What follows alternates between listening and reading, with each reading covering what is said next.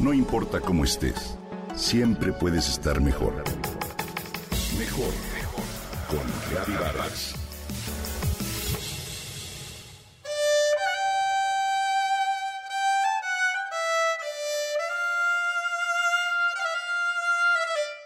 La conciencia en las piedras duerme, en las plantas sueña, en los animales despierta y en los humanos se da cuenta de sí misma. Escribió Rumi, el poeta persa del siglo XIII.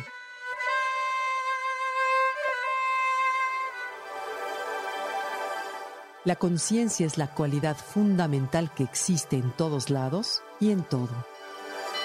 Pero, ¿qué es la conciencia? Esta es una de esas palabras como la palabra espiritual que se usa en tantos contextos y con tantos matices que resulta difícil definirla. La escuchamos en la madre que regaña a un niño con un no tienes conciencia, en el amigo que sugiere haz conciencia, en el científico que intenta descubrir en qué parte del cuerpo se encuentra la conciencia, o bien en la práctica de la meditación cuando el guía dice, trae la conciencia a tu respiración para conectarte con la conciencia universal. La ciencia ha intentado resolver sin éxito el misterio de la conciencia. Steve Taylor, maestro y autor del libro Spiritual Science, dice que una de las razones por la que la respuesta a dicha pregunta se complica es porque nosotros somos la conciencia. Por lo tanto, es difícil observarla como algo aparte. La mejor forma de entenderla es por medio de la experiencia más que por una definición. Cierra los ojos si puedes y observa tus experiencias internas y externas, así como tus pensamientos, y sin juzgar, déjalas pasar para tratar de percatarte de la parte de ti que está consciente de lo anterior. Te darás cuenta de que tienes una experiencia y un observador interno que las registra. Algunos filósofos llaman qualia a la vivencia subjetiva de las experiencias, la cual es un aspecto de la conciencia que se da en cada persona. Por ejemplo, al saborear un durazno, sentir un dolor o la caricia del amante. Francis Crick, uno de los científicos más importantes del siglo XX, y James Dewey Watson descubrieron el código genético en la estructura molecular del ADN. Años después de ese hallazgo, se dedicó a investigar una de las cuestiones más intrigantes de la ciencia, la conciencia.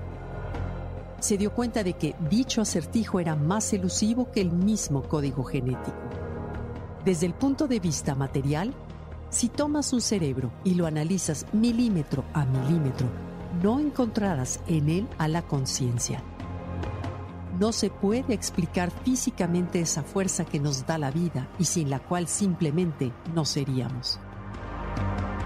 Otros científicos arguyen que la conciencia no existe, que es solo una ilusión. Sin embargo, desde el punto de vista espiritual, el intelecto del ser humano es limitado Existen acertijos en el universo que no somos capaces de resolver en un nivel intelectual. Sin embargo, sí los podemos sentir y vivir. Taylor afirma que el cerebro no produce la conciencia, más bien actúa como una especie de receptor que transmite y canaliza la fuerza espiritual a nuestro ser. De la misma manera en que un radio no produce la música que transmite, sino que la recibe y la reproduce.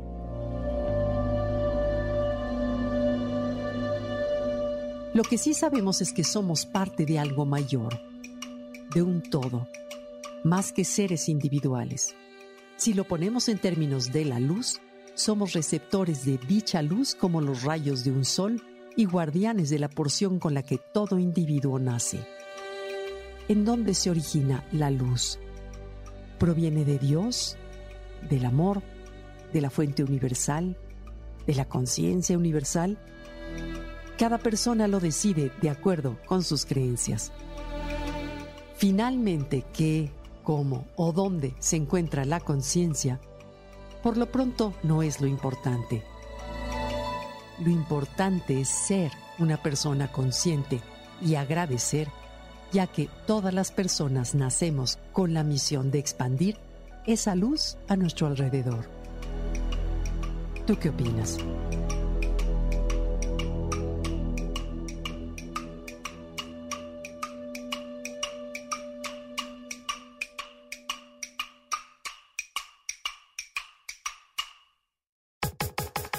Comenta y comparte a través de Twitter.